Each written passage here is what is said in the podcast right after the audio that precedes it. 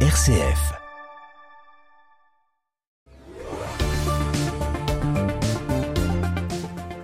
Bonsoir et bienvenue à toutes et à tous dans le 18-19 régional. Dans quelques minutes, nous recevons un sociologue du climat, un des précurseurs en la matière, puisqu'il travaille sur le comportement des gens autour du climat depuis plus de 20 ans. Et à l'occasion bien de la COP27 qui commence dans quelques jours, nous le recevons et nous allons parler donc de tous ces comportements et analyser le climat avec lui dans une dizaine de minutes. Et puis, retour pour une dernière fois ce soir dans l'un des plus beaux villages de France, un village au cœur de la Drôme et de ses champs de lavande, des maisons en pierre magnifiques, mais ce qui fait aussi la renommée de ce village, c'est sa poterie. Dernier épisode ce soir, toujours avec Caroline Pratt dans un atelier de poterie du côté de Diolfi. Et puis à 18h30, l'actualité régionale présentée par Charlotte Mongibaud. Bonsoir Charlotte. Bonsoir Corentin, bonsoir à toutes et à tous. Le gouvernement planche sur un nouveau plan chasse en ligne de mire assurer plus de sécurité alors que les accidents se multiplient. Les détails dans le journal.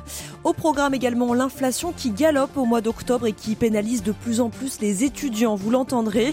Et puis on parlera d'une mobilisation inédite ce week-end pour lever l'omerta sur les abus sexuels dans l'église à quelques jours de l'Assemblée de la conférence des évêques de France. En fin de journal, on fera le tour d'horizon de votre météo avec toujours du soleil demain en Auvergne-Rhône-Alpes. Merci beaucoup Charlotte et à tout à l'heure 18h30. Et puis découvrir une église pas comme les autres dans notre reportage du jour. Nous irons dans l'un dans 5 minutes pour découvrir l'église en briques rouges de Châtillon sur Mais d'abord, il est l'heure de retrouver le clin d'œil positif. Le 18-19, en région Auvergne-Rhône-Alpes, une émission présentée par Corentin Dubois. Alors que la vague de chaleur touchera notre région ce week-end de la Toussaint, la question du stockage de l'eau s'avère plus que jamais nécessaire hein, dans un contexte de raréfaction des pluies. Un père de famille au Savoyard a trouvé la solution miracle. On en parle avec Victorien Duché. Bonsoir Victorien. Euh, bonsoir Corentin, bonsoir à tous. Et oui, il s'appelle Samuel Philibert Charles. C'est un jeune papa et aujourd'hui euh, entrepreneur du côté euh, près de la frontière suisse, en Haute-Savoie. Et l'histoire commence un peu par hasard, au cœur de sa vie de papa. Il nous l'explique. Berger World naît avec la naissance de ma troisième fille en répondant à une question de curiosité qui est qu'est-ce qui se trouve en fait, quelle est la matière qui permet d'absorber les liquides dans la couche culotte? Et en poussant un petit peu la, recherche, hein, je peux vous faire toute l'histoire, nous sommes tombés sur euh, une molécule, une recette que nous avons élaborée pour qu'elle soit en mesure, à l'image de la couche culotte, de pouvoir retenir l'eau comme une éponge dans le sol et donc euh, de ce fait limiter l'arrosage. Et sans vouloir en rajouter une couche, euh, sans mauvais jeu de mots, à l'image de, voilà, c'est parfait. à l'image de Steve Jobs qui a créé la marque à la pomme dans son garage, et eh bien Samuel Fibercharge a créé ce concept tout à fait révolutionnaire chez lui, à la maison, à destination euh, des particuliers, mais aussi des agriculteurs. Et alors comment ça marche, Victorien? Eh bien, le produit se présente sous la forme d'une poudre hein, faite de cristaux, des molécules de potassium, vous l'avez entendu, hein, qui au contact de l'eau vont se mettre à gonfler et retenir l'eau et la capacité de stockage est très importante. Aujourd'hui, avec 5 grammes, on va jusqu'à retenir 1 litre d'eau. Et la particularité de notre solution, c'est qu'elle est totalement biodégradable, donc elle ne laisse aucune trace dans le sol. On est sol, hein, c'est ce que nous assure euh, Samuel Philibert Charles, le dirigeant de cette start-up appelée euh, Berger World. Donc prenons un exemple. Euh, Corentin, vous êtes maraîcher, vous êtes reconverti, vous plantez vos semis ou vos graines, vous les accompagnez de cette poudre qui renferme ces fameux cristaux et au contact de la pluie, cette poudre va stocker le trop d'eau et agir ensuite comme sorte de goutte à goutte en période de sécheresse. Ce qu'on veut savoir, Victorien, c'est est-ce que cette solution peut faciliter peut-être le travail des agriculteurs ou des particuliers aussi dans ces périodes de sécheresse? Voilà, et eh bien la start-up euh, Berger World est née il y, a, est née il y a 4 ans, donc elle est assez euh, jeune, et pourtant déjà le retour d'expérience est très positif. En effet, Berger World s'est exporté en Afrique sur terrain sec, et là-bas le dispositif marche, il est viable. 80% de ses ventes sont destinées aux particuliers, le reste aux euh, professionnels. On la vend déjà à l'international dans des zones qui ont été sous contrainte de la sécheresse, et aujourd'hui on voit que la solution fonctionne, qu'elle est viable. Euh, il s'agit de quoi? Il s'agit simplement de pouvoir la mêler peut-être à la semence et permettre ainsi de pouvoir de diviser l'arrosage en eau jusqu'à 50%. Voilà, diviser euh, l'arrosage euh, par deux, euh, c'est une denrée rare, on peut le dire, dans ces périodes de sécheresse. Ça ferait beaucoup de bien. Certaines collectivités locales ont déjà sauté le pas et ont fait savoir leur intérêt. C'est le cas eh bien, dans le Genevois, berceau de cette solution miracle, hein, à côté d'Archamps, je disais, au nord du département de la Haute-Savoie. Actuellement, une centaine de tonnes de cette poudre sont produites par Berger World, mais Samuel Philibert Charles vise une multiplication par 10 de sa production au courant de l'année prochaine, l'année 2023. Donc voilà, peut-être le Steve Jobs de la couche. Merci beaucoup. Il est dans notre région en plus. On a de la chance. Merci beaucoup, Victorien. Exactement. Un talent. Un talent. Voilà. À, à très bientôt. Merci, Corentin. Le 18-19, en région Auvergne-Rhône-Alpes, le reportage du jour. Direction Châtillon sur Chalaronne dans l'Ain pour le reportage du jour. Pendant ses vacances scolaires, l'association Lumière à Châtillon met en œuvre un spectacle son et lumière mis en scène par Damien Fontaine. Ce raconteur d'histoire a été remarqué l'année dernière par son spectacle en la cathédrale Saint-Jean à Lyon. Nous l'avions reçu dans le 18-19. Donc laissez-vous embarquer dans le mystère du grand incendie de Châtillon 1670 avec le reportage d'Isabelle Berger. Les mécréants, voleurs de secrets Ils périront, tous Par l'eau ou par le feu Un vent s'est levé qui attise les flammes. L'enfer est sur terre. C'est une commande qui est née en fait euh, un peu à la suite ou en même temps de ce que j'ai fait l'année dernière à Lyon dans la cathédrale Saint-Jean. Et l'association de, de, de, Châtillon, euh, étant venue voir le spectacle, m'a demandé s'il était possible de réfléchir à quelque chose qui s'inscrirait dans l'idée entre guillemets, de ce qui avait été fait à Lyon avec Lyon né de la lumière, mais euh, effectivement sur une toute autre approche et dans une église qui est la leur. Vous aimez raconter des histoires. Quelle histoire racontez-vous dans ce spectacle Embrasement à Châtillon? Alors Embrasement, ça fait référence à un incendie qui a eu lieu en 1670 à Châtillon, qui a causé d'ailleurs une grande perte d'une centaine de maisons. Enfin, c'est donc une tragédie hein, pour les gens de l'époque. L'église, les halles emblématiques de Châtillon qui ont, qui ont été ravagées, etc. Et je voulais surtout pas en faire un, discours historique, c'était pas du tout mon propos.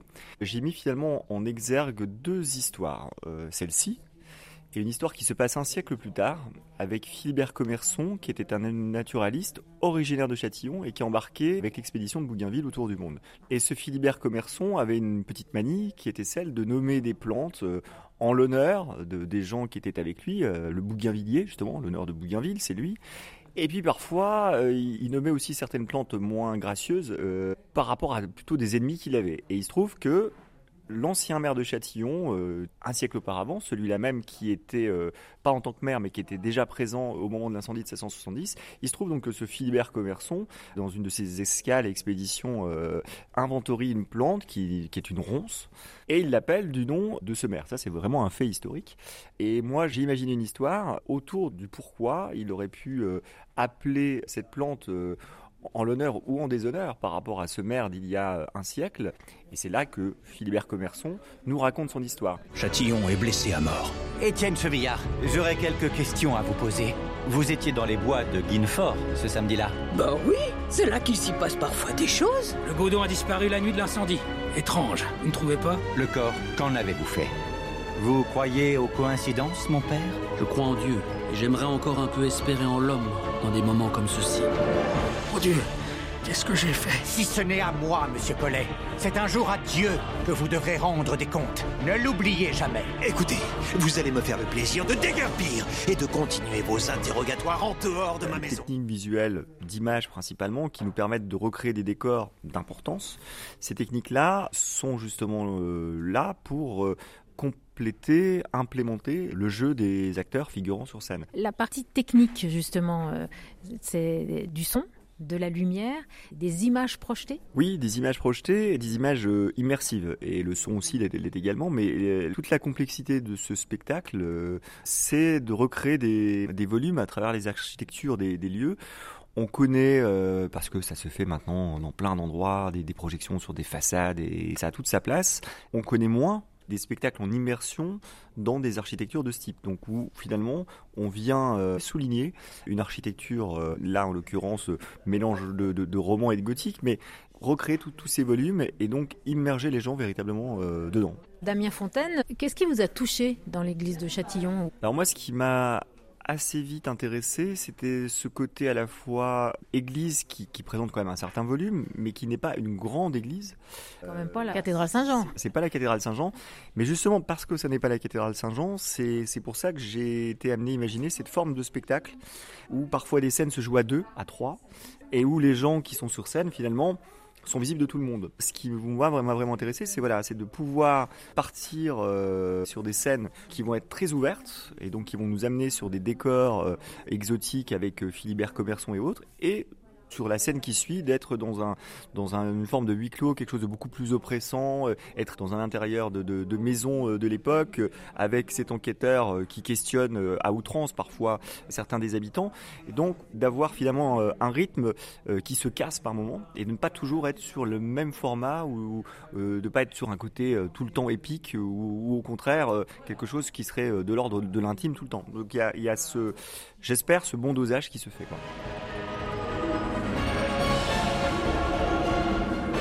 Moi, c'est Brigitte. Lydie. Comédienne pour euh, ce spectacle Embrasement. Moi, j'ai un petit rôle de femme mystérieuse. On est très, très curieuse de savoir le jour J ce que ça va donner. Et on verra en tout dernier le mapping, c'est-à-dire l'éclairage total de, de ce qu'ils vont faire, parce que ça va être. Ce monsieur a travaillé beaucoup sur Saint-Jean, les Lumières à Lyon, et ça va être vraiment l'embrasement. Ça va bien porter son nom. Je pense que ça va être formidable, j'en suis sûre. Et moi, je pense qu'ils vont en prendre plein les yeux, les spectateurs, et qu'ils seront très heureux de voir ça. Spectacle innovant, spectacle magnifique. Attention, il y a une énigme, il va falloir bien écouter. Spectacle son et lumière de Damien Fontaine, donc jusqu'au 13 novembre en l'église de Saint-André à Châtillon sur Chalaronne dans l'Ain. Si vous voulez plus d'informations ou réserver vos places, eh bien c'est sur le site lumièreachâtillon.fr. Le 18-19. L'invité. Aujourd'hui, on va parler d'un sujet qui anime l'actualité, mais sous un angle un peu différent, l'écologie, donc de plus en plus au cœur des débats euh, politiques, mais pas que. Le changement euh, euh, climatique prend de l'ampleur et nous allons aborder le sujet quelques jours avant le début de la COP27 qui débutera le 6 novembre en Égypte, sous l'angle donc de la sociologie ce soir avec notre invité Stéphane Labranche. Bonsoir. Bonsoir. Vous êtes sociologue euh, du climat et vous êtes euh, coordonnateur du GIECO, donc c'est pas tout à fait le GIEC. Est-ce que vous pouvez déjà nous expliquer ce qu'est le GIECO, euh, Stéphane Labranche? Oui, le GIECO, en fait, c'est un groupement d'experts internationaux de scientifiques qui, qui, travaillent et qui sont intéressés par les changements de comportement et les non-changements de comportement, parce que ça, c'est très important. Et on a des gens qui travaillent sur la biochimie du cerveau, euh, la neurocognition, jusqu'à des philosophes, des, pas mal de sociologues, de psychologues. Et donc, l'idée, ça va être, euh, je suis en train de finaliser maintenant un appel à publication pour notre premier rapport. Euh, qui va ressembler à un état de l'art un peu comme le GIEC fait avec le climat, mais nous sur les changements de comportement pour essayer de comprendre justement quels sont les facteurs qui nous amènent à changer ou ne pas changer de comportement dans un cadre de transition. Mais toujours euh, autour de cette thématique-là du climat. Euh, pour le premier rapport, on va surtout se concentrer effectivement sur euh, sur les facteurs qui jouent un rôle dans les efforts de transition écologique. En effet, euh, l'idée aussi, c'est qu'il y a d'autres transitions qui sont en œuvre. Hein. la transition numérique particulièrement, qui va finir par toucher encore plus nos, nos métiers, nos manières d'apprendre, nos manières d'interagir avec les autres. Donc ça, ce sont des questions de, de sociologie, de psychologie, de communication. Et donc vous, vous analysez depuis près de 20 ans maintenant les comportements des gens face au, au changement climatique. Comment la, sociologie peut-être déjà peut nous aider face au, changement climatique? Pourquoi s'être engagé dans cet angle-là de la sociologie? Euh, je me suis pas engagé dedans. Euh, je vous dirais que j'ai été un de ceux qui l'ont développé mmh. euh, parce que il me semblait, euh, en faisant une recherche sur les barrages en 2022, euh, qu'il y avait quelque chose qui se passait avec le changement climatique. J'ai toujours été curieux des questions scientifiques et je lisais et je me suis dit, mais en fait, pourquoi dit-on que c'est une question de molécules dans l'atmosphère quand les humains, nous sommes censés être à l'origine de ces émissions de gaz à effet de serre et qu'en plus les impacts vont nous retomber dessus? Donc pour moi, c'est une question humaine, ça allait de soi. Et quand j'ai commencé à regarder ce qui se faisait dans la littérature à l'époque, scientifique, sociologie, psychologie, Sciences Po, il y avait rien. Il y hmm. avait simplement rien. Et donc, euh, et donc je m'y suis mis avec la question suivante euh, et qui revient finalement à, à l'enjeu du GIECO. Euh, quels sont les freins et les moteurs au changement de comportement pour aller dans le sens de la transition? Euh, première question que je me suis posée, ou c'est une observation toute anecdotine, mais euh, je me disais, il y a encore des gens qui fument, pourtant ils savent euh, que c'est pas bon pour leur santé. On dit toujours aux gens, faites plus de sport, ça veut pas dire qu'ils vont en faire plus. Pour mmh. autant, même s'ils pensent qu'effectivement ils devraient en faire plus. Euh, même chose pour, euh, je me promène dans mon quartier, je vois une voiture qui circule dans la rue et je vois les deux enfants debout derrière avec la, la voiture en mouvement et les deux parents devant qui fumaient. Et là, je me suis dit, et on demande aux gens d'arrêter euh, de manger de la viande, de changer de mode de vie pour un truc qui va se passer en 2050, dont les effets sont mal connus, que les gens comprennent mal. Il y a un truc qui se passe avec la science, entre la science et les politiques publiques. Et ce truc-là qu'il faut comprendre, ben, c'est les comportements, c'est ce qui se passe dans la tête des gens, mais aussi ce qui se passe dans la tête des gens euh, dans un contexte, dans un contexte urbain, rural, dans un appartement ou une maison, dans un type de travail ou un autre. Et je me suis dit peut-être aussi que les phases de vie, peut-être qu'avoir des enfants, ça fait une différence, ou peut-être pas. Et donc, ça, ça a été mon, mon entrée avec une, une deuxième porte d'entrée qui était super importante. On présupposait, et ça, je, je, pense avoir contribué à donner des grands coups de pied là-dedans, euh, on présupposait que si on dit aux gens, attention au changement climatique, il va faire plus 3 degrés en 2050, ça sera pas bien, donc changer de mode de vie. Comme si l'information scientifique et les campagnes de sensibilisation, même si elles sont juste scientifiquement, suffisaient pour m'amener moi à abandonner ma voiture, pour m'amener à faire de la rénovation énergétique de mon bâtiment, pour m'amener à devenir végétarien. Et ça, pour moi, euh, sociologiquement, psychologiquement, ça fait longtemps qu'on sait que entre j'acquiers de l'information scientifique et ensuite un changement de comportement, il y a beaucoup d'étapes et la plupart des étapes ne mènent pas nécessairement à la prochaine. Mmh. Autrement dit, il y a beaucoup de moteurs et de freins au changement de comportement. Donc, quels sont-ils? Et donc c'est là-dessus que je suis embarqué là-dedans. Et donc vous mettez euh, en avant finalement aussi euh, ce qui va changer pour nous euh, au quotidien. C'est ce que vous avez essayé de, de mettre en place dans les discours, en tout cas de, de changer ces, ces discours-là. Est-ce que vous pouvez nous partager justement, du coup, peut-être on en reparlera tout à l'heure, mais qu'est-ce qui concrètement sur nos lieux de vie, où on vit dans, dans notre quotidien, ce qui va changer avec notamment ces, ces 3 degrés supplémentaires? Euh, bah, ça dépend de deux choses. Euh, je vais mélanger les cartes un petit peu. Habituellement, je le fais pas, mais il faut commencer à le faire. La première chose, c'est qu'il faut penser que euh, il va falloir s'adapter à des nouvelles conditions de vie dues au changement climatique et à un plus 3. Donc, la canicule de l'été qu'on vient d'avoir, hmm. on va l'avoir pratiquement en 2050. Ça va être un été normal. Donc, comment on va faire pour se protéger de la chaleur plutôt que du froid en hiver? Euh, et la clim n'est pas une solution parce que ça demande de l'énergie à une période, une saison été, où on va en avoir encore moins parce qu'il va y avoir moins d'eau en France. On va être en déficit euh, d'eau euh, durant les périodes euh, estivales de chaleur. Donc ça, c'est une première chose. mais il faut falloir aussi, il va falloir s'habituer à des nouvelles formes de moins grande abondance d'énergie. la sobriété à tous les niveaux euh, parce qu'elle ne sera pas là, mais aussi peut-être de produits. Euh, il va falloir penser que peut-être qu'on peut pas acheter tout ce qu'on veut à n'importe quel moment, qu'il va falloir être un peu plus stratégique, qu'il va falloir aussi acheter plus de saisons. Il va falloir aussi se déplacer peut-être autrement. Alors là-dessus, là, la voiture électrique arrive en masse, et si on est capable de fournir l'électricité à la voiture électrique, Là, il n'y aura pas besoin de changer de comportement. Tout le monde va pouvoir continuer à se déplacer en voiture. Très bien pour les modes de comportement et les résistances au changement de mode de, mobilité. En revanche, il va bien falloir fournir l'électricité de quelque part. Donc ça, ça pose un problème. Euh, mais ça, ça va. Ce que j'ai trouvé dans mes recherches, c'est intéressant, c'est que les gens euh, changent plus facilement de mode de transport que de devenir végétarien. Euh, on, envisage encore symboliquement euh, en France euh, le fait que pour bien recevoir des gens, il faut un petit morceau de viande quelque part. que des légumes, ça ne va pas. ça, ça veut dire que c'est un, changement de représentation sociale, anthropologique en fait, assez profond, qu'il va falloir mener. Donc ces changements-là peuvent paraître anecdotiques, Sauf qu'au quotidien, on est, on, est, on est pressé par le temps. On a le travail, on a des enfants, on a des déplacements, on veut se payer un peu de bon temps, on veut un peu de loisirs, de vacances. Et quand on commence à mettre par-dessus tout ça les contraintes de la vie quotidienne et qu'on commence à dire, ben oui, continue, mais il va falloir faire autrement. Et il va falloir faire plus, il va falloir faire ci, prendre plus de temps. La pression devient tellement grande sur pour changer de comportement, euh, ça peut créer de l'angoisse. Une partie de la population, euh, et je peux comprendre parce que ça devient trop lourd cognitivement. Et euh, ça peut être aussi, pour certains, peut-être pas angoissant, mais juste, non, mais trop lourd, là, j'ai autre chose à faire. Donc, c'est pas de l'angoisse, c'est juste pragmatiquement, vous m'en demandez trop. Est-ce qu'il y a une assimilation aujourd'hui de, de, cet enjeu euh, environnemental? Est-ce que par exemple euh, l'été que vous avez évoqué tout à l'heure, cet été a été déterminant? Est-ce qu'il a pu être un déclic aussi pour la population?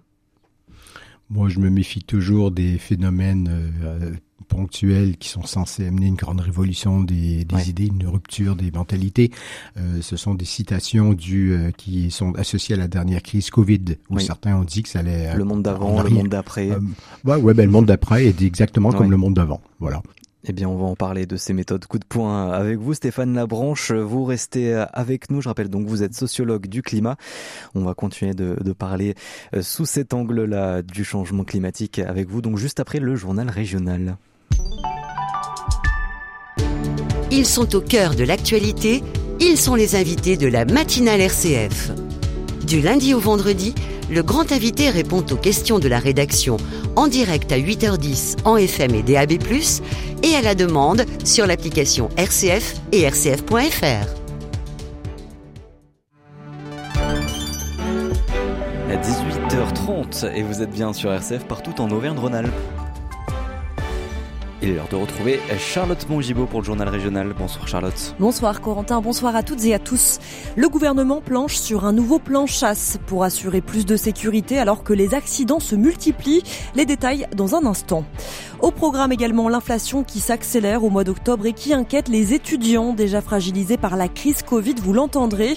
Et puis on parlera d'une mobilisation inédite ce week-end pour lever l'omerta sur les affaires d'abus sexuels dans l'église à quelques jours seulement de l'Assemblée de la conférence des évêques de France à Lourdes. En fin de journal, tour d'horizon sur votre météo avec toujours du soleil en Auvergne-Rhône-Alpes.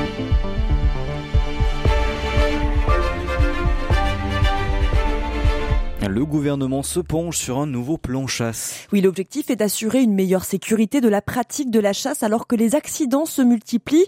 Quelques pistes ont été, ont été d'ores et déjà évoquées comme l'instauration d'un délit d'alcoolémie au volant, la mise en place d'une après-midi sans, euh, comme au volant, la mise en place d'une après-midi sans chasse le dimanche et une meilleure communication avec les autres usagers de la nature, notamment via des applications de géolocalisation.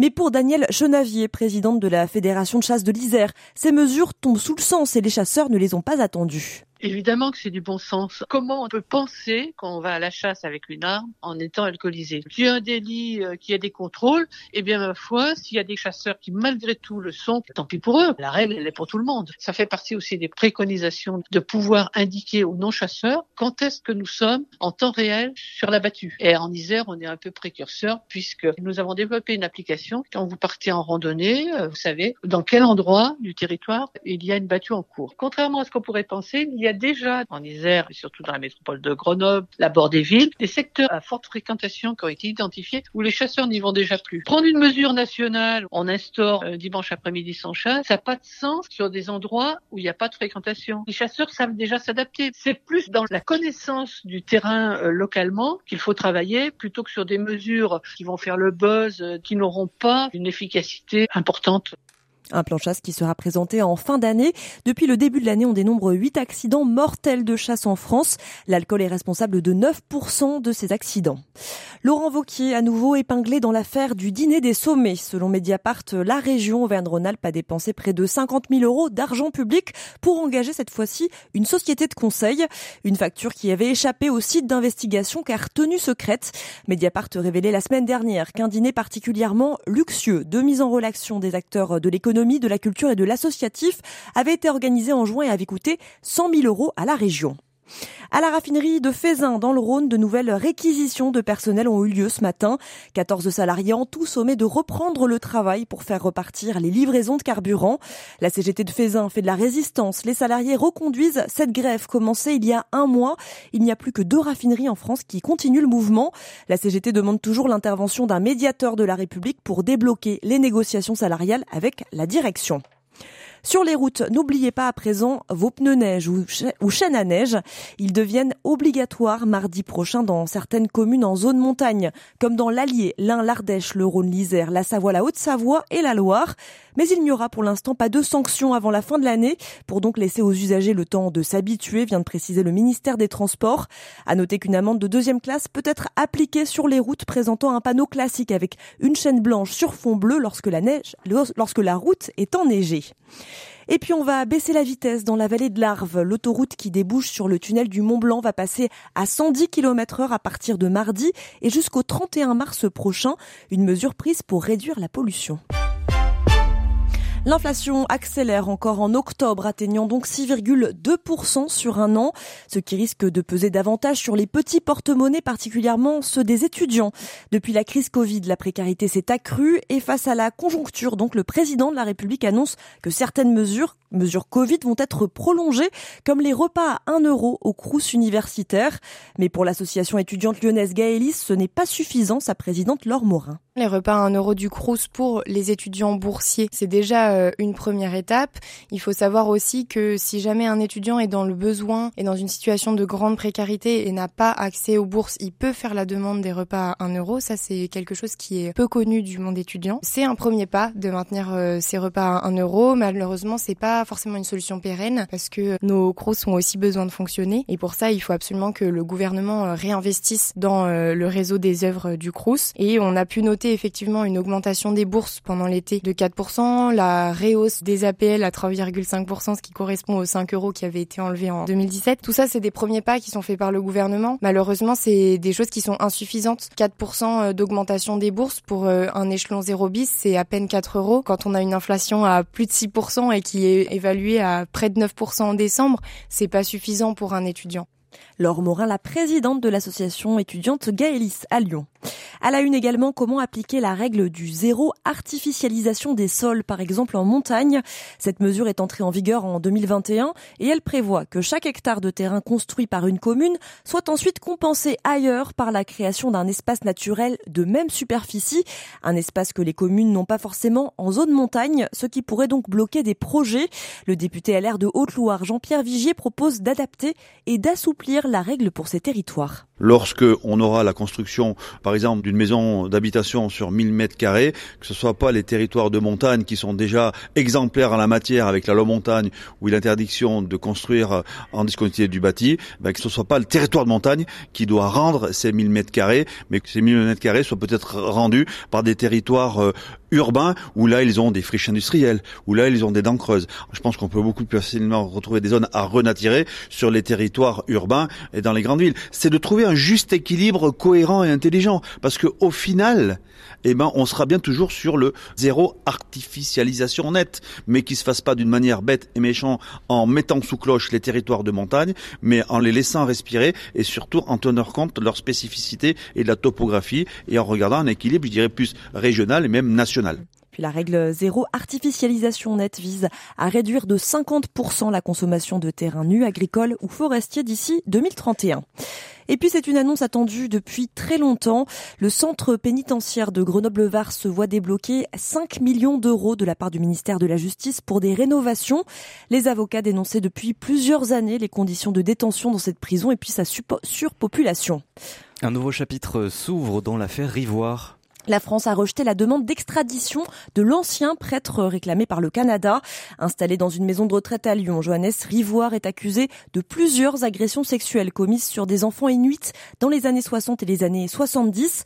Le ministère de la Justice en France a justifié son rejet, estimant que le droit français ne permet pas d'extrader ses propres citoyens. Johannes Rivoire ne pouvait pas être poursuivi en France en raison de la prescription des faits, mais cela restait possible au Canada.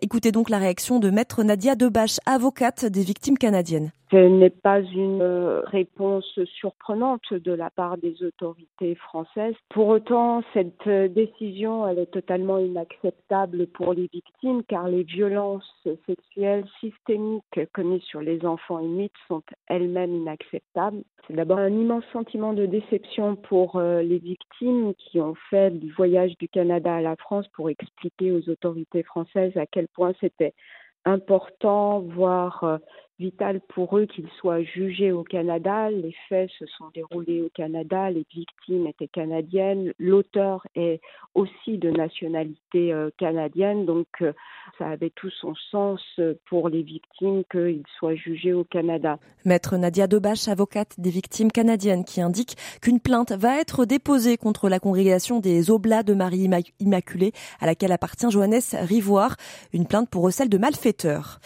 Et puis ce week-end, partout en France, un collectif de fidèles catholiques appelle à un rassemblement quelques jours avant l'ouverture de l'assemblée plénière de la conférence des évêques de France à Lourdes. L'objectif de ce rassemblement est d'interpeller les évêques, leur demander de révéler toutes les affaires d'abus sexuels qui concernent l'Église. Et ils n'y vont pas par quatre chemins puisque le mot d'ordre et le hashtag est formulé ainsi sortons nos poubelles. Il y a une semaine, on apprenait que monseigneur Santi avait été condamné canoniquement pour avoir instrumentalisé le sacrement de la confession à des fins sexuelles dans les années 90. Une sanction révélée seulement cette année par la presse, deux ans après sa prononciation. Une chape de silence que dénonce le collectif Agir pour notre Église. À Lyon, ce sera donc ce dimanche devant la cathédrale Saint-Jean. Mao Herman est membre lyonnaise du collectif. Ce que nous voulons montrer, c'est que les fidèles déjà entendent les victimes de pédocriminalité dans l'Église. Ils ne souhaitent pas confisquer leurs paroles, mais ils sont en colère de voir comment euh, les victimes continuent à être euh, traitées, si j'ose dire. C'est-à-dire, ils sont en colère de voir qu'il y a finalement assez peu de publicité qui est faite sur les sanctions qui ont été prononcées à l'encontre des auteurs des crimes subis par ces victimes.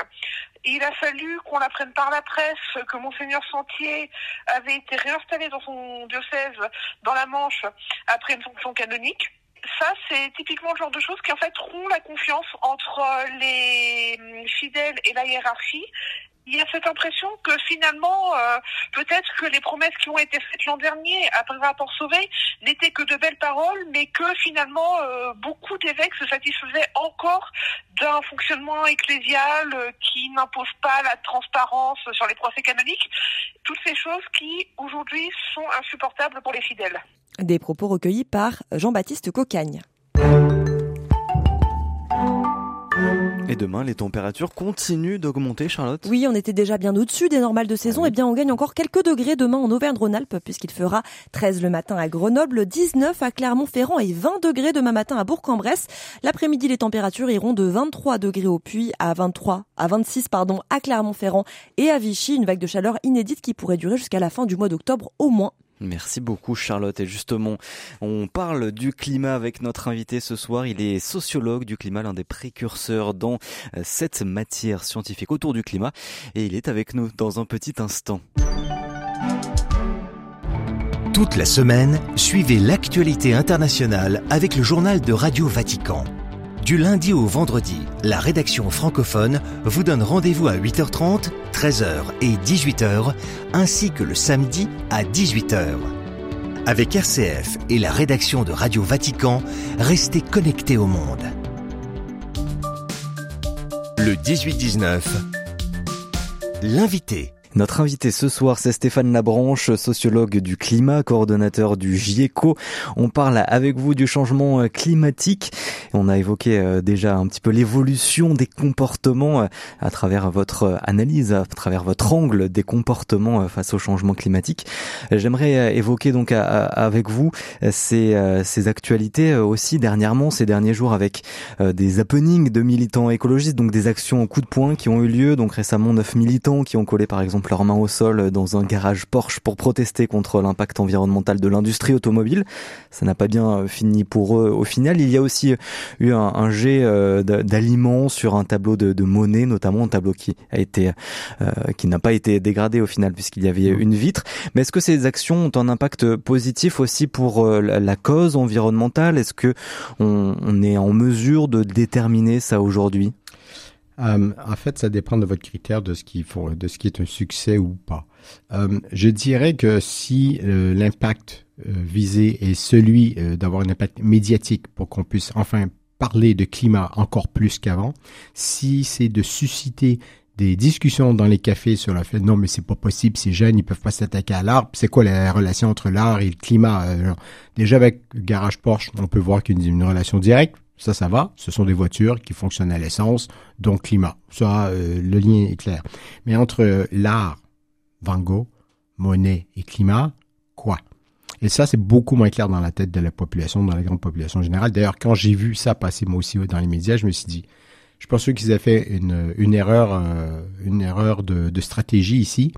Mais quand je vois ensuite euh, l'attention des médias nationaux, internationaux et régionaux sur ces questions-là, je me suis dit ah bon ben ça a marché leur truc si c'est ça l'effet. Si c'est l'effet donc d'en parler et d'amener plus de gens à y penser et peut-être à se poser la question suivante qui je pense est importante. Euh, et ça, ça m'est arrivé. J'ai fait quelques conférences là, des ateliers pour des grands groupes euh, français. Et le sujet, c'était simplement la sobriété, les changements de comportement, la sociologie du climat. Ce n'était pas en fait le sujet de la conférence ou de l'atelier, ce n'est pas le sujet des jeunes. Puis pourtant, c'était comme ça qu'ils ont introduit la matinée. C'était en disant, euh, vous voyez ce qui se passe, les jeunes deviennent plus radicaux, euh, écologiquement, ils sont très inquiets, ils sont angoissés. et bon, en fait, c'était plein de parents là-dedans qui se posaient des questions sur ces questions-là aussi. Et en plus, ce sont des jeunes qui vont venir s'asseoir pour passer un entretien d'embauche et nous, on commence à avoir de la difficulté, en fait, à les convaincre que on est un bon endroit pour eux pour bosser. On est en train de perdre des bons candidats parce qu'on répond pas à leur éthique environnementale. On fait quoi? Et ensuite, ils voulaient parler de sociologie, mais ça, c'était le point d'entrée. Et ça, c'est un effet imprévu. Donc, oui, je dirais qu'il y a une certaine forme de, de réussite dans leur, dans leur opération en, en, termes de médias. Ensuite, si c'est pour amener à des changements de comportement, ben, comme je disais tout à l'heure, euh, entre recevoir une information ou percevoir, euh, observer un phénomène comme celui-là, le voir dans les médias, et le fait que je vais arrêter certains comportements et en adopter d'autres, il y a, y, a y, a, y a quand même un, un gap entre les deux.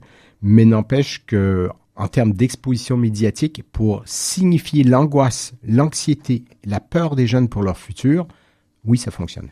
Est-ce que vous diriez justement euh, par rapport à ça qu'il y a une montée de, de l'extrémisme euh, d'une part et de l'autre, hein, d'ailleurs, que ça soit euh, pour les écologistes et les plutôt anti-écologistes Est-ce qu'il y a un clivage qui se crée, de, un fossé de plus en plus grand aussi? Est-ce que ça, vous, vous l'analysez dans les comportements? Euh, J'en vois des traces en fait dans certains sondages euh, et dans certaines grandes enquêtes où en fait, en fait c'est quelque chose que j'ai commencé sur lequel j'ai commencé à m'attarder parce que dans un entretien semi-directif que j'ai fait il y a quelques temps, c'était entre deux vagues de, Covid, la personne me dit euh, moi je pense que d'ici 2030 l'avion il y en aura plus euh, donc ben j'y vais. Autrement dit, parce que je pense que je ne pourrai plus m'amuser, euh, que je ne pourrai plus profiter de certains des avantages que notre société dont les voyages internationaux faciles et en fait compte à bas coût, quand, on y pense vraiment sur le nombre de kilomètres parcourus, ils se disent, ben, en 2030, ça risque d'être impossible, donc je vais le faire le plus possible maintenant. Donc, en fait, on se retrouve avec une réaction d'hédonisme face à une, réaction d'écologie radicale aussi. Euh, mais ça, ça, sociologiquement, euh, c'est toujours le cas dans une civilisation. Il y a toujours, euh, il y a toujours un et le pendant contraire. Et dans le, dans le milieu, de des gens qui sont un peu entre les deux, qui sont un peu plus posés ou un peu plus euh, dans le centre, qui vont faire des, des, des efforts, qui vont, mais qui iront pas aussi loin, qui vont faire ce qu'ils pensent pouvoir faire, mais sans faire plus, pour des contraintes différentes, parce qu'ils ont deux enfants, parce que si, mmh. parce que ça. Mais, mais ça, c'est typique. Et donc, euh, euh, avec un philosophe, Dominique Bourg et moi, ça fait déjà plus de dix ans qu'on se dit qu'on on, on, s'attend, lui et moi, à une radicalisation des, des, des, écologistes, notamment chez les jeunes. Et ça n'arrivait pas et ça n'arrivait pas. Et donc, quand c'est arrivé, ce qui nous a surpris, c'est pas que ça soit arrivé, c'est que ça soit arrivé aussi tard qu'on, plus tard qu'on pensait. Mais on s'attendait aussi, bien entendu, à l'inverse. Oui, parce que de l'autre côté euh, aussi, on a dans les discours euh, euh, politiques, notamment, on va prendre l'exemple de la région Auvergne-Rhône-Alpes, mais on a le Conseil régional à, travers son président Laurent Wauquiez qui a nommé un vice-président délégué à l'écologie positive. Est-ce que c'est aussi une conséquence de ces discours-là, de ce clivage-là qui peut exister? Est-ce qu'il y a une écologie positive et négative, Stéphane Labranche? Ah ben, en fait, c'est peut-être pas une mauvaise stratégie. Je vais vous dire pourquoi. Parce que jusqu'à il n'y a pas longtemps, à chaque fois qu'on recevait un message du climat, de la biodiversité et de l'état dans lequel on va être en 2050, c'est un message de catastrophe. Sauf qu'un message de catastrophe neurocognitivement, psychologiquement et sociologiquement, s'il n'y a pas de solution et de moyens à mettre en œuvre derrière, ça ne peut qu'amener à que de l'anxiété, de la paralysie, de la pleure, de la fuite, euh, du détournement. Euh, J'ai autre chose à faire. Et donc, si on a seulement un une image catastrophiste, négative, l'enfer sur Terre, on sait ce qu'on veut éviter, très bien. Mais si on ne sait pas vers quoi aller, comment on fait pour y aller? Et donc d'avoir euh, des, scénarios qui nous montrent des narrations, des récits, de, un peu d'anticipation, pas de la science-fiction, mais de l'anticipation littéraire, avoir euh, ce message-là qui dit que en fait une société neutre en carbone, différente de la nôtre, ben, ça peut être aussi bon d'y vivre, même si ça va être différent.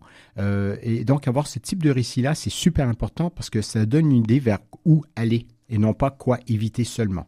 C'est ça, c'est fondamental psychologiquement. Et donc, euh, on est en train d'expérimenter socialement, et moi aussi j'ai expérimenté avec des récits de, cette nature depuis quelques années, parce que je pense que c'est essentiel. Euh, il y a des choses bêtes qui vont sortir, il y a des choses plus intelligentes qui vont sortir, mais ce qui est important en ce moment, c'est d'avoir une diversité de cette vision de comment, de comment on va y arriver aussi, mais de cette vision d'une société euh, qui va éventuellement post-fossile et qui va ressembler à autre chose et qu'il faut qu'on Il faut qu'on commence à avoir une idée de ce à quoi elle peut ressembler parce que sinon, euh, on n'ira pas. Est-ce que, donc, on, a parlé de l'aspect politique de, du changement climatique, des, actions, du discours euh, aussi et des comportements politiques. Dans le monde de l'entreprise euh, aussi, on sent qu'il y a une prise en compte de plus en plus importante, que ça soit pour une bonne ou une mauvaise intention. Hein, ça peut être aussi du, du marketing. Mais en tout cas, il y a beaucoup plus d'informations dans les entreprises. Il y a notamment des, des chartes de l'environnement auprès des, salariés qui sont qui sont créés. Est-ce qu'il y a des, actions à faire pour sensibiliser pour sensibiliser les salariés euh, en entreprise?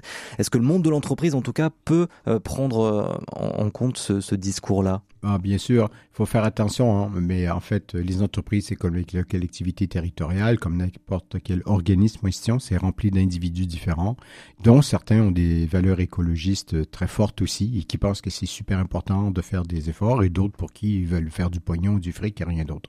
Et donc, on se retrouve parfois avec des conflits. Mais moi, j'ai remarqué dans certaines grandes entreprises des actions, même en matière de gouvernance, où euh, l'ancien service RSE, qui était en fait toujours attaché au marketing, je ne sais pas si vous savez noter ça, mais pendant des années, euh, le RSE, c'était le marketing. Euh, et ensuite, ben, à un moment donné, non, euh, ça arrive au, comité de pilotage de l'entreprise, au comité de directeur, ça arrive directement à la direction. Et soudainement, on a, une approche qui commence à être plus transversale, commence à être beaucoup plus solide, euh, qui commence à être beaucoup plus proactive aussi et ambitieuse.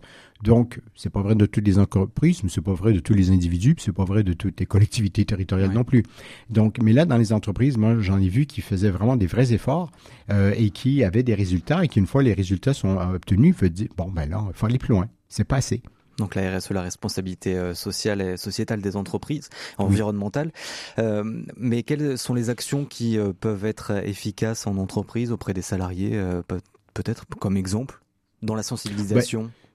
Oui, ben, il y en a plusieurs. Hein. Euh, tout d'abord, euh, toutes les cantines d'entreprise euh, offrir de la bouffe bio et végétarienne. Et si la bouffe elle est bonne végétarienne, leur fournir les, les recettes mhm. pour aller avec, c'est déjà pas mal. c'est aussi des, des comités d'entreprise qui, qui vont qui vont prendre action. Il y, a, il y a des entreprises, bien entendu, qui vont aussi offrir des bonus pour ceux qui conduisent mieux. Je pense à des entreprises de transport par exemple, où euh, avec euh, des cours de conduite apaisés, euh, les conducteurs avaient une diminution de leur consommation de carburant de 15% et donc, ben, bien, mais le 15% retournait dans les poches de l'entreprise et donc, ben, les vieilles façons de conduire revenaient. Et donc, il y a des, chefs d'entreprise qui se sont dit, bon, ben, tu me réduis de 15% c'est moitié pour toi puis moitié pour moi. Et ça fonctionne. Hmm. donc, la conduite apaisée est adoptée et enracinée sur le long terme. On perd toujours quelques points, on passe de 15 à 12, de 15 à 10, mais il y a toujours un gain quand même. Euh, ça, ce sont les exemples. Et puis, il y a d'autres exemples aussi. Si vous venez en transport en commun ou en vélo, on vous paye quand même votre prime de déplacement, mais c'est pour le vélo. Mm. Il, y a, plein de choses comme ça qui, qui, qui existent. Ce sont des choses qui vont dans le sens de la sensibilisation. Moi, j'ai vu autre chose aussi euh, dans une entreprise ici sur le territoire, une entreprise assez importante, euh, d'une pièce de théâtre très très drôle, très fun, de une heure sur le végétarisme comme manière plutôt que de faire du prosélytisme de végétarisme qui fonctionne jamais d'ailleurs, de faire ça avec une pièce de théâtre où les gens rigolent, trouvent ça drôle, eh ben, ça fait passer le message. Et ça, des petites actions de ce type, j'en vois, mais beaucoup en fait. Merci beaucoup Stéphane Labranche d'avoir été avec nous, sociologue euh, du climat, un des précurseurs en sociologie euh, du climat. Vous êtes également coordonnateur euh, du GIECO et vous êtes donc sur Grenoble. Merci beaucoup d'avoir été avec nous. Merci beaucoup à vous. Le 18-19, le feuilleton de la semaine. Et c'est l'un des plus beaux villages de France, Dulphy en Drôme provençal. Et après avoir rencontré un éleveur de chèvres, une productrice de lavande, une guide conférencière, Caroline Pratt termine cette découverte par la poterie. Depuis hier, elle est avec Aline Raffi, la guide conférencière dans l'atelier de Petit Scarabée en plein centre village. Cet atelier est celui de Meriem Sebaoui, une des rares potières à pratiquer une technique ancestrale. Là, je vais caler ma main gauche, tu vois. Avec ma main droite, je vais balayer la girelle. Je cale mon pouce sur ma main gauche. Je fais un bourrelet et je mets mes doigts en dessous du bourrelet. En fait, je ne tire pas sur la terre. J'accompagne simplement le bourrelet qui est en train de monter. Myriam Sebaoui réalise un travail d'exception. Elle est spécialisée dans la technique de la faïence lustrée, une technique ancestrale qui donne, grâce notamment à une troisième cuisson au feu de bois, des reflets irisés et métalliques à ses décors peints. Je vais la, monter encore un peu plus Voilà. Donc, maintenant, euh, hop, voilà, j'arrête le tout parce que c'est bruyant. Ah voilà, j'ai- j'allais te poser une question. Donc là, on a vu c'est rouge. Ouais. Donc après, quand on- Ensuite, pour que ce soit blanc. Eh ben voilà, j'ai un mango blanc, donc c'est c'est de, de la faïence blanche. euh, donc elle est purifiée, en, elle n'a plus pratiquement plus de fer et du coup je vais le plonger là-dedans, voilà. Et puis quand je vais le ressortir, il va être comme ça. Ah. Je vais le plonger, il va être rouge, je le ressors, il est blanc. Magie, c'est magique. Ben c'est bon. Texture un peu pâte à crêpes. Voilà, c'est ça. Donc après, quand c'est engobé, je vais les décorer.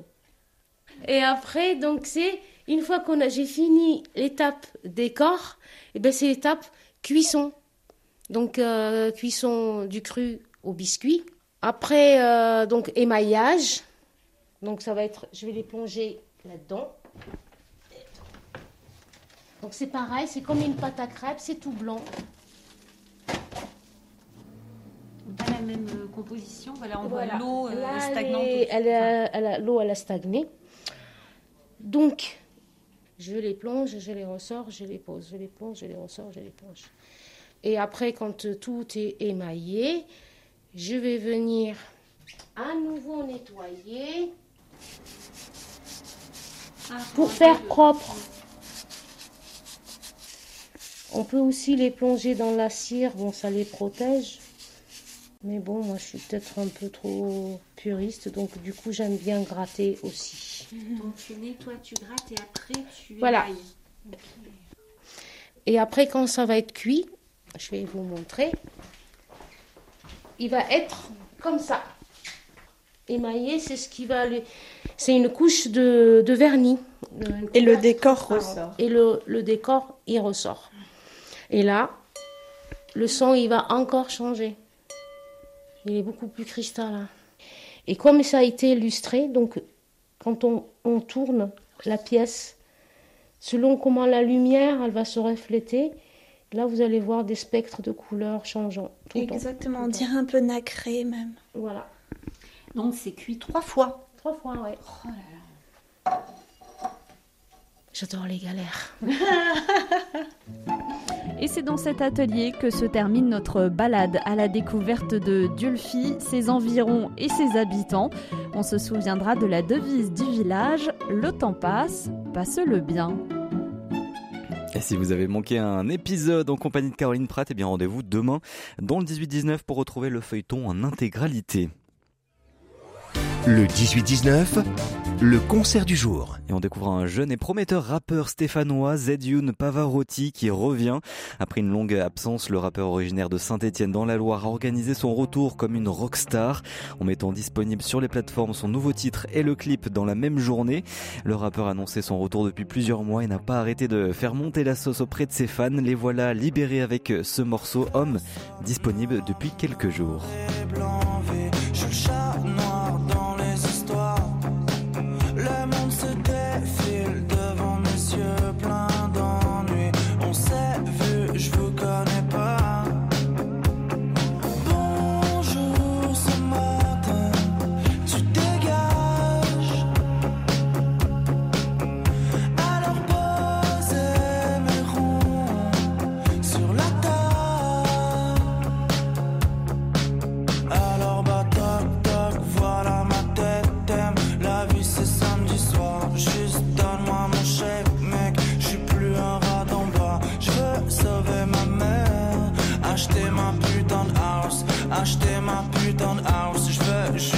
vuur dan done.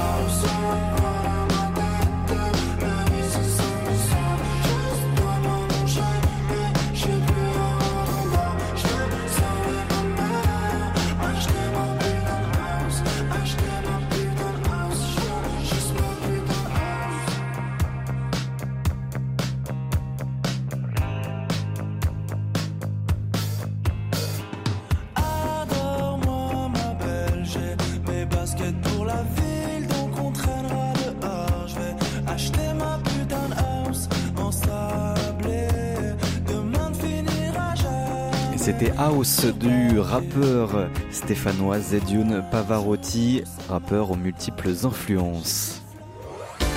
C'est la fin du 18-19 régional. Merci à toutes et à tous de nous avoir suivis. Merci à toutes les équipes de RCF qui ont participé à cette émission. Merci à Jean-Baptiste Lemoel à la réalisation ce soir du 18-19. Nous on se retrouve demain à 18h10 comme d'habitude. Tout de suite, le journal présenté par Baptiste Madinier. Alors, à demain, bonne soirée et prenez soin de vous.